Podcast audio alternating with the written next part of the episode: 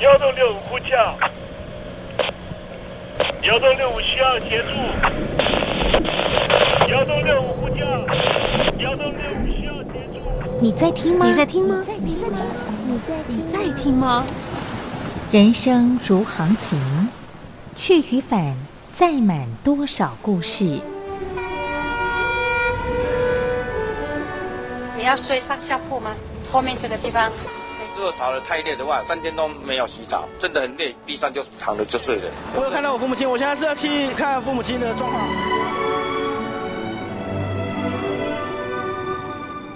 聆听故事湾，让每个故事找到属于自己的码头。我到了那儿以后，我们就往妈妈家去。我一到那边，就感觉我妈妈已经她能够活活下来都不容易，我知道。他没他没跟我讲，我也不敢问，好好苦。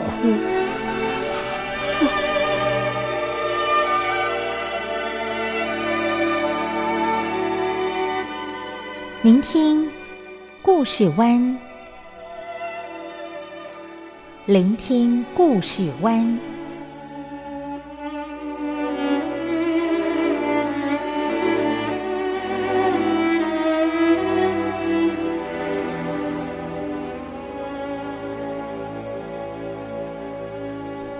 故事总有一个停泊的港湾。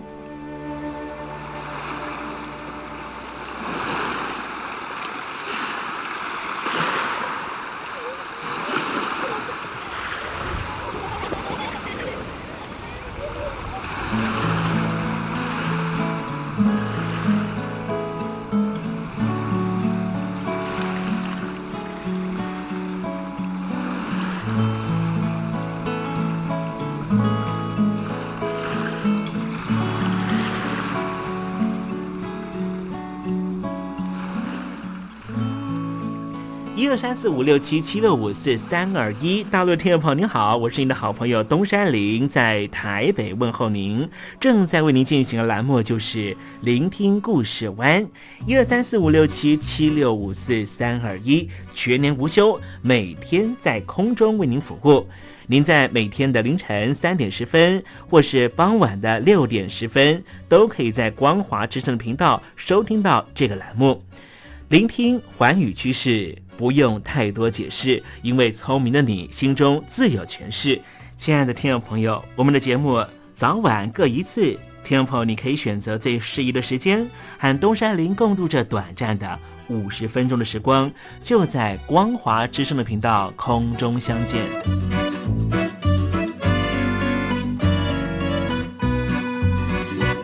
听众朋友，收听、聆听故事湾东山林的节目，到底能够听到什么样的内容呢？尤其啊，我们环宇全世界，焦点放到神州大陆啊，光是整个中国大陆呢，就有将近九千家不同的大大小小的电台了。我们的节目到底有什么不一样的地方呢？嗯，让东山林自吹自擂一下吧啊。宫中频道何其多，赵钱孙李挺能说。热点平地上直播，仔细听来差不多。直播室外领导多，你说他能怎么说？开场才说茶黑窝，碰上土狼不敢摸。主播低头翻翻稿，导播左右反复搓，想到孩子泪婆娑。好了好了，都别说，且听东山林怎么说。东山林不是红太狼，也不是那喜羊羊，亲亲海上一叶舟，才能自在自在说。客官呐、你拉把椅子随便坐，袒胸露背床上卧，怎么自在怎么做，就当这是自己家，自己家。睁大眼睛，show time！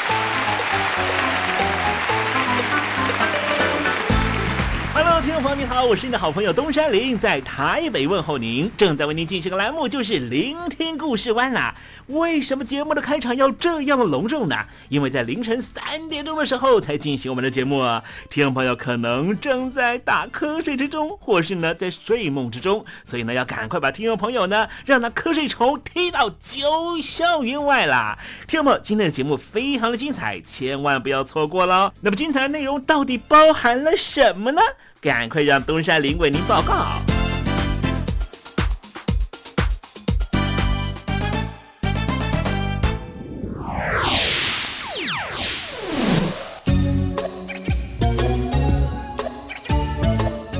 星期三，星期三，猴子去爬山。今年年初的时候，吉尔吉斯和塔吉克爆发了最近几年非常严重的边界的冲突哦。这两个呢，在中亚的国家呢，过去呢都是跟苏联非常有关系啊，都是所谓的独立国协。但是苏联呢解散之后呢，他们就各自成为独立的国家。波吉尔吉斯呢，仍旧是保持过去独立国协的关系，和这个莫斯科呢保持非常友好的关系，甚至呢可以把这个莫斯科呢当成是自己的安全保护的最重要的靠山了啊。不过呢，这个吉尔吉斯呢跟塔吉克啊，甚至呢包含和他也有这个领土接壤的乌兹别克哈，三方常常有冲突啊。那么这些冲突呢，实际上呢都是当时呢苏联时期所留下来的争议啊。比方说，像是塔吉克和吉尔吉斯当地的边界问题呢，就是因为当时在苏联当大佬的时候呢，划定国界的时候呢，没有给他划清楚啊，所以呢，有很多的所谓的飞地。什么叫飞地呢？我们之前在节目曾经介绍过哈，就这个地方呢，哎，跟他国家呢，竟然跟他的母国哈，居然没有呢边界的关系，可是呢，他却要去控制它。我打个比方好了，比方说呢，我家的邻居姓陈，那我姓林嘛，对不对？哈，然后呢，呃，这个苏联呢，竟然把这个林家的厕所呢划给我林家。而我林家的这个呃马桶呢，却划给了李家，好，所以呢，这会造成什么统治上面呢会有些问题了啊。当时苏联留下来的这样的一个呃难题呢，也使得呢这些独立国协呢，现在在统治上呢都会有蛮多的矛盾。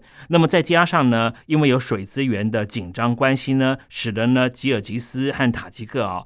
常常呢会爆发冲突。好，我们待会在节目里面呢，跟听众朋友介绍的就是呢，吉尔吉斯和他另外一个西边的邻国乌兹别克，哎，关系呢也非常的紧张哦。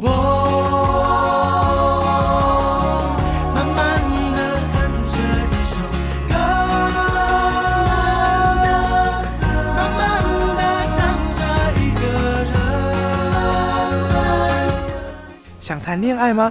在爱里可以慢慢爱，不在爱里那就等待，因为等待是爱情的一种方式。天气已经冷了，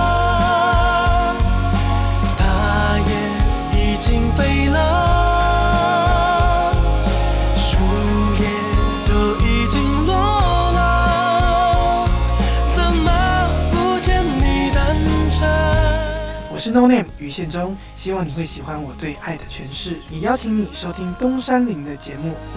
天蓝了，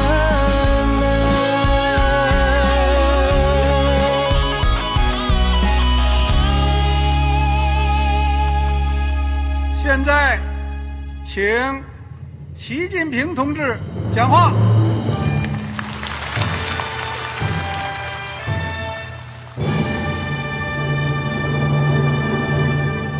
中国梦必须紧紧依靠人民来实现。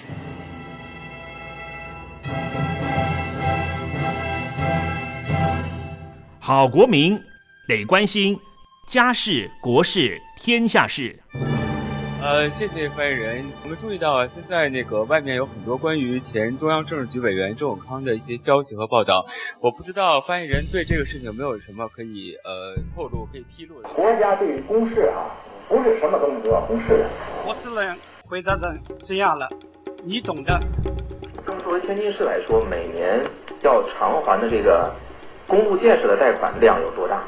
哎，这个郝国民这个偿还呢，得回避时政敏感议题。因为他这个这个事儿，我就不好再说太细。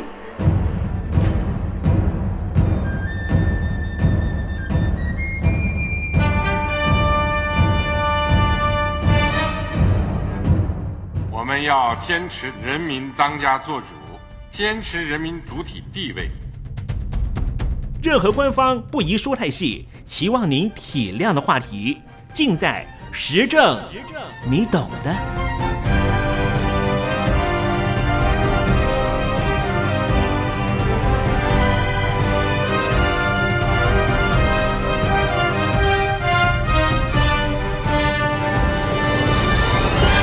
我只能回答这样了，你懂的。那些官方无法为您说太细的事情，就让东山林为您详细的说明白。天婆早上好，晚上好，正在为您进行的栏目就是聆听故事湾。此刻为您进行的环节就是时政，你懂的，一同关心焦点话题。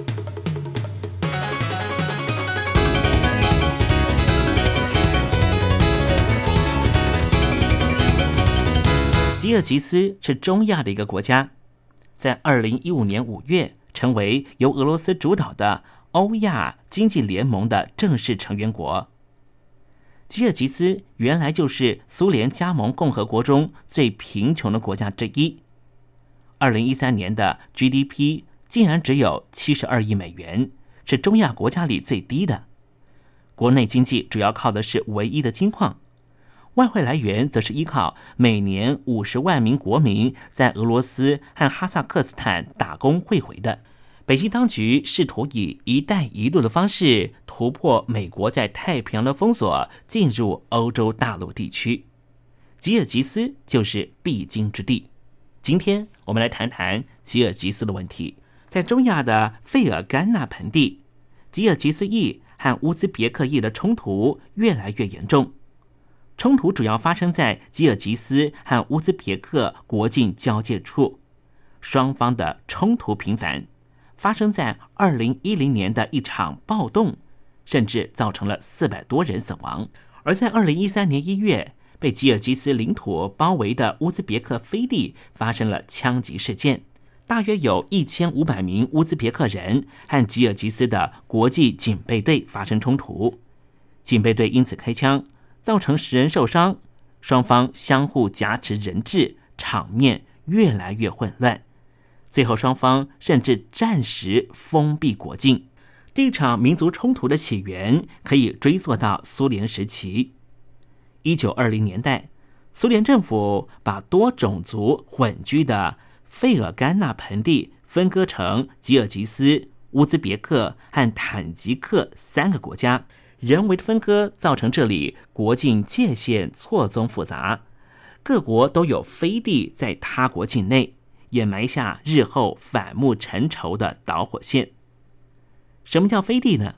就是某个国家的领地在另外的国家的境内，这就像是你们家邻居的厕所是你的领地，而你们家的厨房可能是邻居的领地。这样，听众朋友可以想象一下，不光只是控制力的问题。家里头的厨房是别人的领地，你的一块领土竟然是在邻居家的厕所。你可以想象，这个厕所或是你家的厨房，是不是就是一个定时炸弹呢？受制于前苏联政府民族融合政策，原本各民族之间暂时相安无事，一直到一九九零年代苏联末期，冲突又再度浮上台面。乌兹别克裔和吉尔吉斯裔的居民在吉尔吉斯南部的奥什市发生了冲突，死亡人数超过了六百人。二十年后，二零一零年六月，在吉尔吉斯南部，吉尔吉斯裔和人口占少数的乌兹别克裔的居民再度的爆发冲突。事情的争端原来是双方年轻人互斗混战。后来演变成为放火烧剧院、银行等大规模的暴行，甚至引发了激烈的枪战。在吉尔吉斯的奥什州和贾拉拉巴德州，死亡人数超过了四百人。街道上堆积如山的尸体画面一度震惊全世界。根据当时住在南部都市奥什都市的乌兹别克裔的司机安华的描述，他的弟弟在这场民族冲突中受了重伤。他说：“好不容易在这座城市和吉尔吉斯人能够和平相处，哪里知道街上突然出现两台战车攻击我们，我再也不想住在这里了。”这一件民族冲突对立，除了常年的历史因素之外，还有经济问题。因为这里是前苏联地区最贫困的地方，这个曾经在共产社会主义主导的中亚小国，内部还有一个严重的问题，就是道德沦丧，呈现真空状态。似乎只要一爆发革命，所有人反对所有人的大抢劫就会立刻开始，像是一九九零年、二零一零年。二零一三年三次革命运动那样，商家民宅都被洗劫，而且农民还会冲进城里面圈地，并且立刻在圈好的地上建造属于自己的房子。很奇特的是，这种先例早已有之，甚至最后他们强占的土地还可以得到当地政府的承认。所以，这种倒行逆施的状态就越演越烈，而打劫的人们往往会向少数族裔下手。比如说，二零一零年四月革命爆发之后，就曾爆发针对土耳其和俄罗斯人的抢劫和圈地行为，而这一切都是在史达林时期就埋下了伏笔。在史达林的民族融合命令之下。大量的乌兹别克人进入了吉尔吉斯国境之内生活。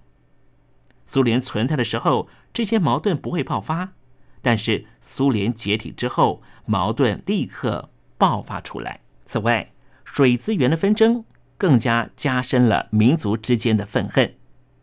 随着中亚各国人口急剧增加，各国都努力于确保水资源和牧草地的权益。吉尔吉斯是缺乏石油和天然资源的国家，所以他们就推动了水力发电。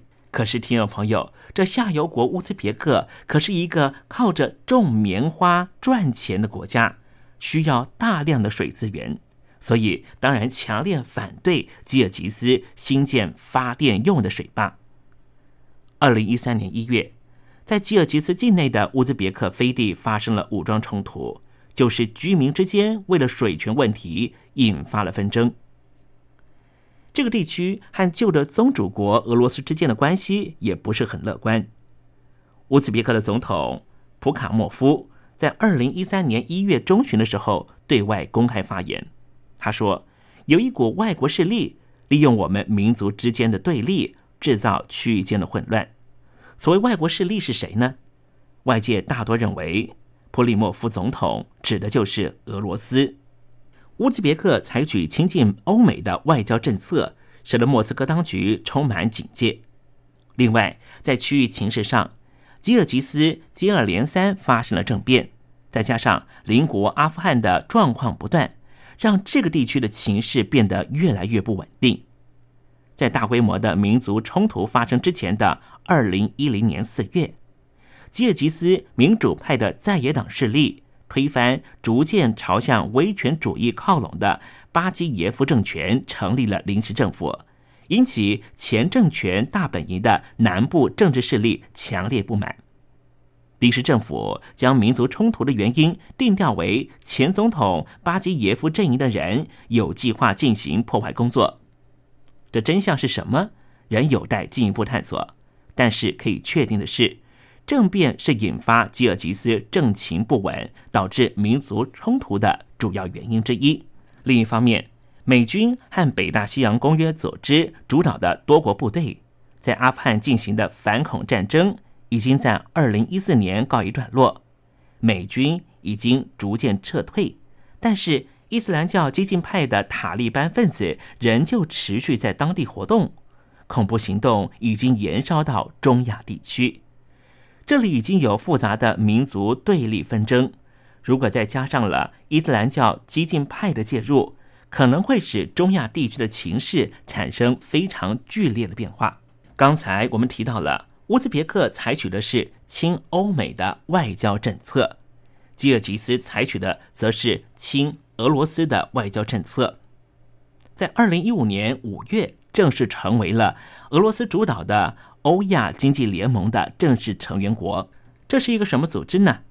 欧亚经济联盟虽然是一个经济组织，但是实质上是一个以经济挂帅的政治组织。吉尔吉斯加入欧亚经济联盟，可以减少来自于乌兹别克对他的压力，从而确保乌兹别克和吉尔吉斯边界地区的稳定。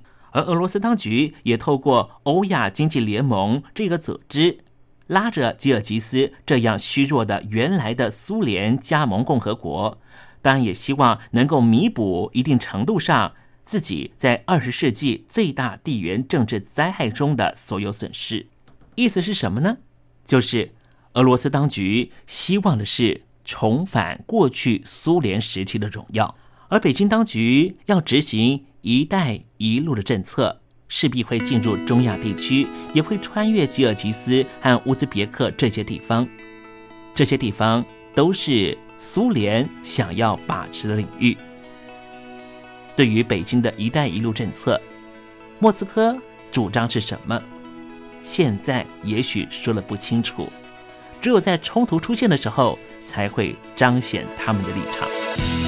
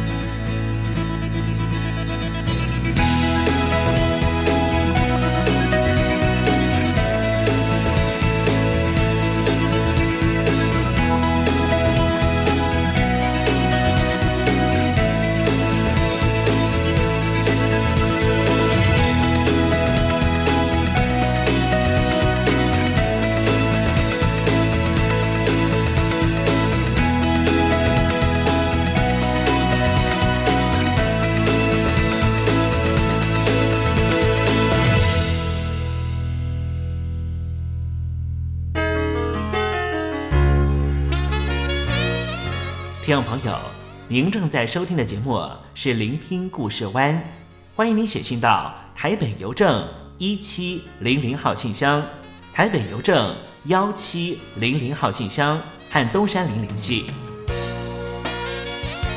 东山林就是东边的山里有只麒麟的东山林，东山林等候您的来信哦。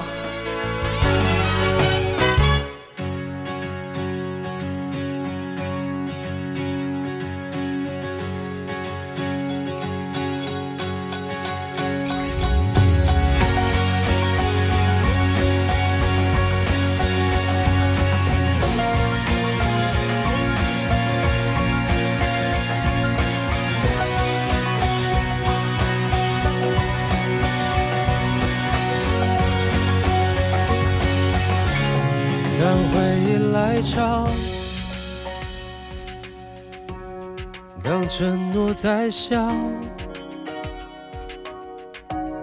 当思念在心底深处喧闹，曾经的美好，沉默的咆哮。任时间模糊最初的宣告，是谁笼罩了我所有视线？是谁麻醉了我所有知觉？回忆的路走得太远，梦还没有起飞，好吧？我们再来一遍。是否成长可以换回从前？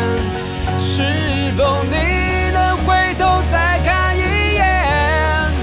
爱情若能没有期限，梦还等待实现，好吧，我们再来一遍。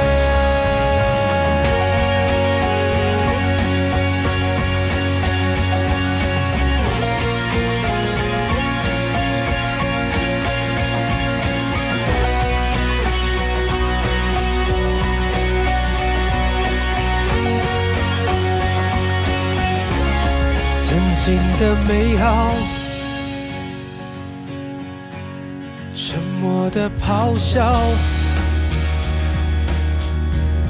让时间模糊最初的宣告。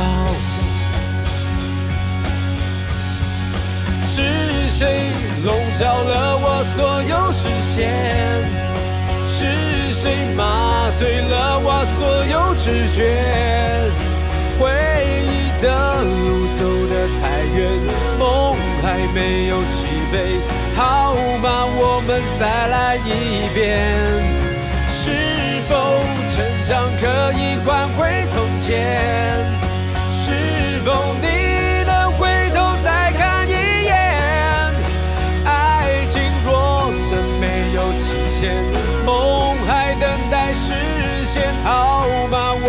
再来一遍。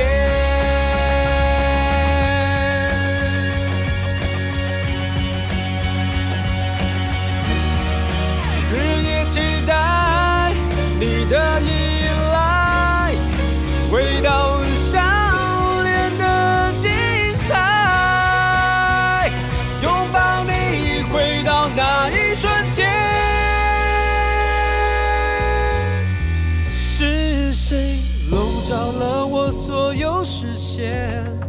是谁麻醉了我所有知觉？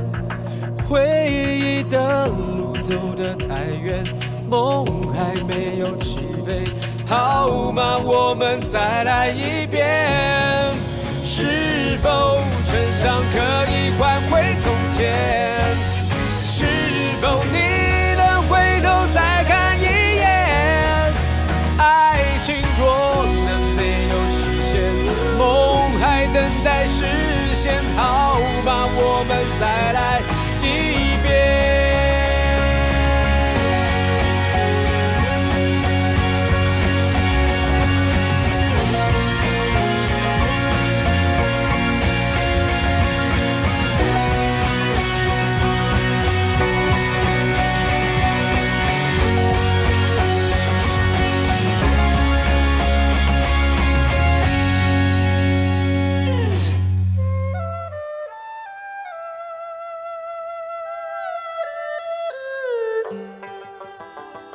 这是两岸中国人都喜欢的一首歌。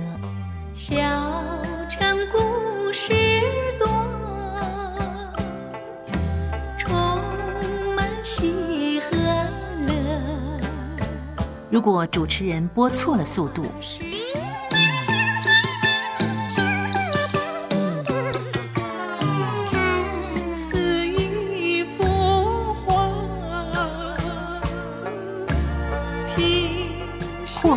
或慢的走调歌曲，都不是听众喜欢的。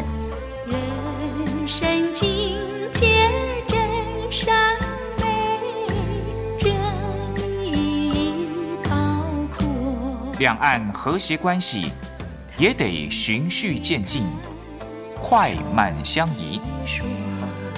小城故事真不错，请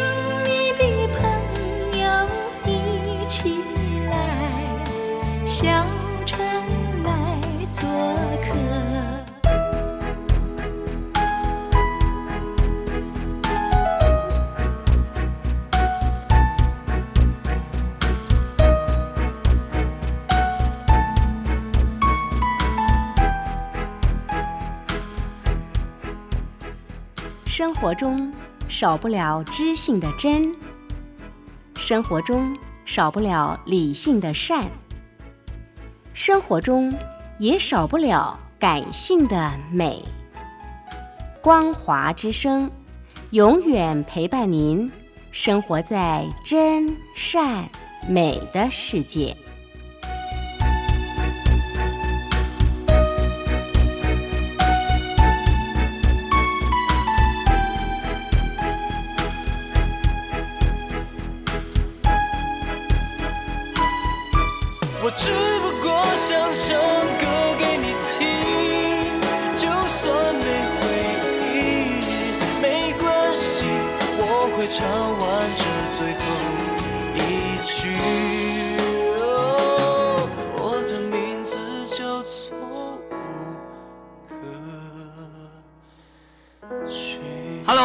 的听众朋友，你好，没错，我就是吴克群。不管你现在在做什么，不管你现在在哪里，吴克群和光华之声在台北问候你。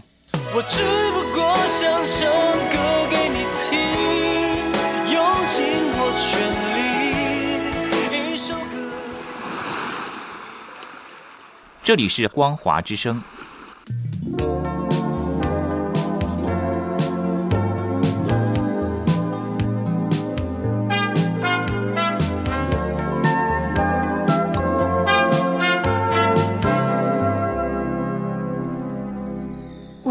的时候尽情的唱，你接纳多少我不知道，你以多少情感应和我不知道。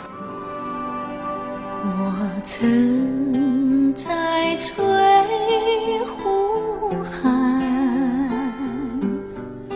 留下我的情感，如诗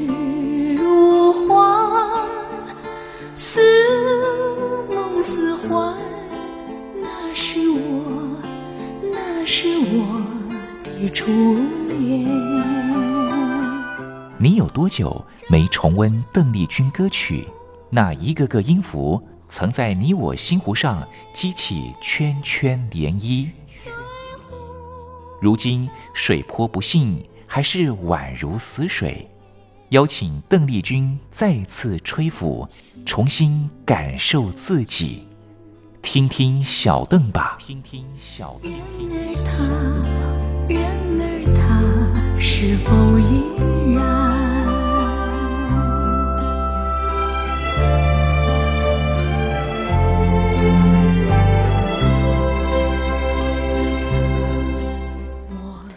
各位听众朋友，大家好，我是五四三音乐站前任邓丽君版版主，我是艾尔顿。今天在听听小邓吧这个单元，想要和听众朋友分享的歌曲呢，是邓丽君姐姐在一九八五年所灌录的，一样是翻唱其他呃艺人的作品，呃，No No Pen No Pen G Lullaby 六本木的摇篮曲。那这首歌曲原本是由内藤太子女士所呃演唱的一首，嗯，非常有点沧桑，有点勉强，呃，所谓日文的勉强感，就是所谓的沙哑沧桑的这样的意境。那原本内藤太子呃是出生在一九五零年代的，一九五零年呃的呃出自。嗯，神奈川县横滨市这边的女性歌手。那说真的，内藤太子的唱腔呢，就是一种非常世故、非常呃带着沧桑意味，然后非常哇，让人觉得听过以后就觉得哇，嗯，好有味道、好有特色的一种唱腔。那在一九七五年呢，嗯，内藤太子女士呃出道，然后在一九七六年就受到非常非常广大的呃这个关注，而且在市场上有非常呃成功的嗯卖座。那甚至呢，在一九七六年的日本歌坛新新人赏，哎也获奖无数，而且呃在唱片。呃市场的接受度上面非常的理想，只是比较可惜的是，呃，一九七七年发生了日本异能界呢，嗯，颇为重大的所谓大麻事件。那就如同呃，是先前柯震东在和房祖名在北京吸大麻的事件所引起的风波一般，嗯，一九七七年在日本的艺能界似乎也有类似的麻烦出现。一开始呢，好像只是演员岩木浩一持有大麻被捕。呃，但是日本警方开始巡线，发现哇，原来日本艺能界这个吸食大麻的习惯，这个风气好像还真不少。所以前前后后，一九七七年大麻事件竟然有些几乎三十多人落网。呃，当然比较可惜的是，内藤太子也是其中一位。那在日本艺能界呢，对于这个吸毒的这个习惯呢，似乎嗯，这个接受度还有容忍忍力几乎是零所在。那内藤太子在这个被捕之后呢，嗯，一九八四年。啊，意思说就是隔了七年的时间，才靠这首啊六本木的摇篮曲复出。然后呢，嗯，在当时也有在红白歌唱大赛呃初次登场。那在这个曲风的部分呢，是整个混合了 blues 呃蓝调还有演歌的部分。我们可以先听一下这首歌的旋律部分，再和听众朋友介绍。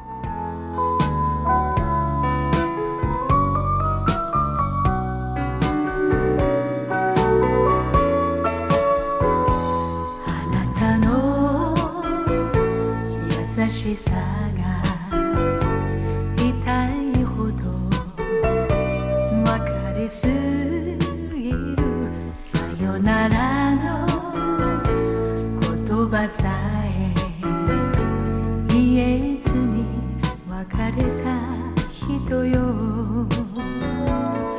那当然，我们所听到的是邓丽君姐姐非常非常甜美的版本，但是，嗯，松内田太子女士的版本当然就是非常沧桑，呃的结合 blues 蓝调以及演歌的一个呃爵，再搭配爵士音调的一个演唱方法。那这样的独特唱法呢，在日本歌坛相当的出名，因为。毕竟这样的声线、这样的形象，呃，都非常的特别，而且，嗯。内藤太子的形象装扮呢是比较像，嗯，我们印象中的欧阳菲菲女士，呃，基本上就是一个摇滚大妈的这个打扮出现在歌坛。那只是我们可以看到，在一九七七年的大麻事件之后呢，其实有七年的时间，哇，这个内藤太子几乎都没有任何的表演机会。那，嗯。在这个演艺生涯呢，也受到相当相当的大的冲击，就如同之前的房祖名以及柯震东的部分。毕竟，嗯，像我们刚才所所说的，日本艺能界啊，对于吸毒的形象管制的非常非常严格。那毕竟曝光之后，很可能不只是要冷冻一阵子，甚至是可能要永久退出演艺圈的部分。比如说，在一九九零年代，嗯。在日本、台湾都非常走红的加世大周先生，在二零零八年就发现，哦，不只是吸大麻，甚至是在自己家里种大麻。那，嗯，当时呢，加世大周是公称是自己吸食，不过，呃，检察官是发现似乎有涉及到贩卖行为的部分，最后呢，是由经纪公司和检察公。检察官这边取得共识是不公开详情，但是嘉世大周永久退出演艺圈，案子才能啊做一个了结。而先前呢，酒井法子，呃，大家中印象中非常甜美的酒井法子吸食安非他命的部分，也让他的演艺生涯完完全全的断送。那足见日本艺能界对于吸毒这件事是容忍度相当相当的低的。那在歌词的部分呢？嗯，为什么他提到是六本木的摇篮曲？嗯，他提到说，嗯，摇篮曲每个人都听过，可是好像每个人长大之后就把摇篮曲给抛弃掉了，就好像在爱情里面，嗯，人也是会抛弃掉的。爱情正是反复无常的一首摇篮曲啊！我太过了解你的善良了。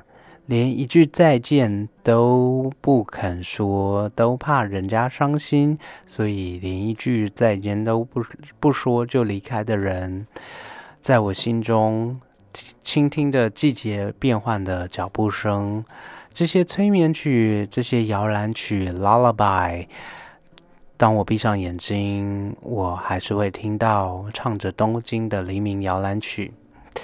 呃，没错，爱情是。反复无常的摇篮曲，不管明天的命运如何，谁都不知道。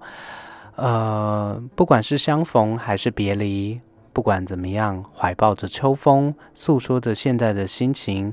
催眠曲、摇篮曲有一种，嗯，或许会被人丢掉，但是它也有让人擦干泪水的功能，也有安慰人的功能。所以这时候，我失去了你的那个梦。但是我会继续唱着摇篮曲，我会继续催眠的跟别人道晚安。呃，在这样的呃苍苍的形象里面，内藤太子嗯诉说了一个非常正向，然后非常呃冲击人心的一个爱情故事。那在邓丽君姐姐的呃这个。呃，表演呢，这诠释里面呢，我自己觉得，嗯，也把原本的歌曲带出，嗯，非常有趣，然后非常动人，非常完全不一样的生命力。那，嗯，我自己觉得邓丽君姐姐的表演版本里面呢，也是我非常非常非常喜欢的部分。那不如今天我们就赶快随着音乐声中，好好的来感受一下。邓丽君姐姐所重新诠释的这个《l o p e n g i Lullaby》六本木摇篮曲。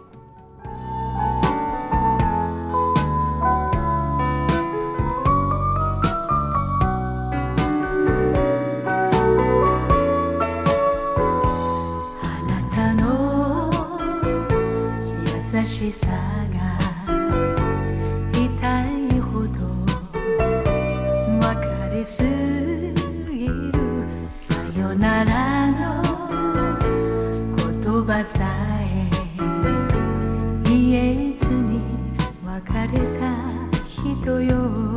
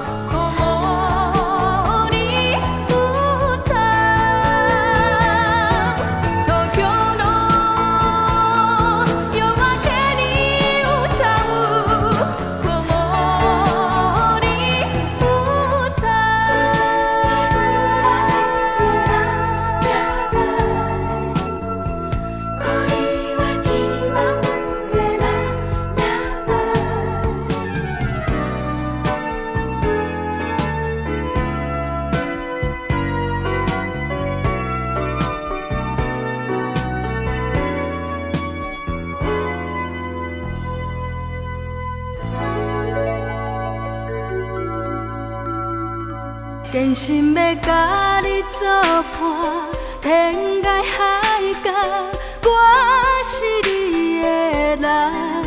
爱就是三更暝半，有你疼惜我，窗外风雨我拢。福建的朋友你好，我是甲你做伙的黄一玲。人海茫茫。不管你在什么所在，一零提醒你，拢爱炸着 radio，因为光华之声永远带你啪啪走哦。因为你来作伴。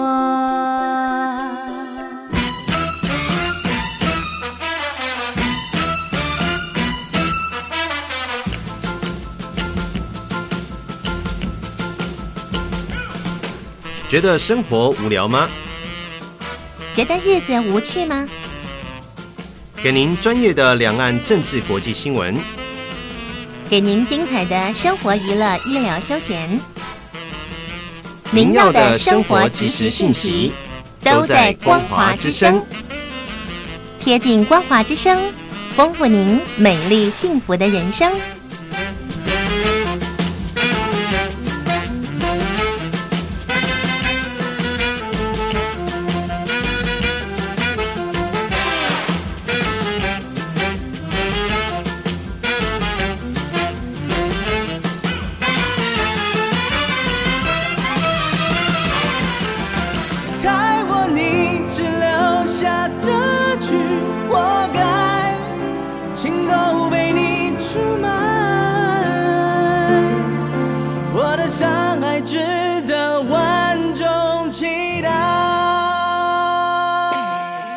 两岸的朋友你好，我是刘允乐。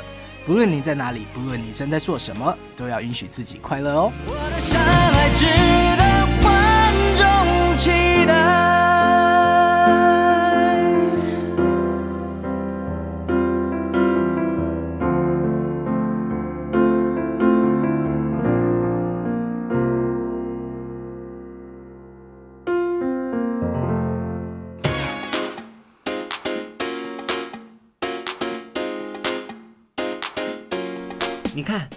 这里有首诗是听众送给我们的。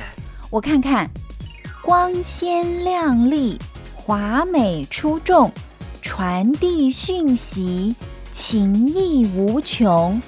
哎，这四个句子的第一个字连在一起就是光华传情。哎，没错，这就是我们光华之声的写照啊！不管是我们的节目还是我们的网站，随时都有让人耳目一新的感觉。收听我们光华之声的节目，能够让你掌握世界的脉动，走在人群之中，能够有自信的啪啪照啦！啊，这是一定要的啦！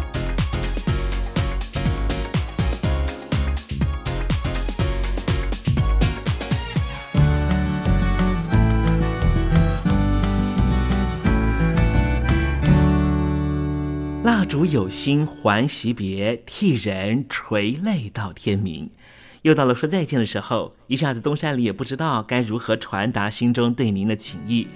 又看着导播的手势，也看着倒数的时针，突然之间，东山里想到了唐朝诗人杜牧的这一首残断的诗句，只能够借物传达东山林对你的情意了。蜡烛有心还惜别，替我垂泪到天明吧，听众朋友。明天我们同一时间继续在空中见面。东山林诚心的祝愿您一切安好，喜乐。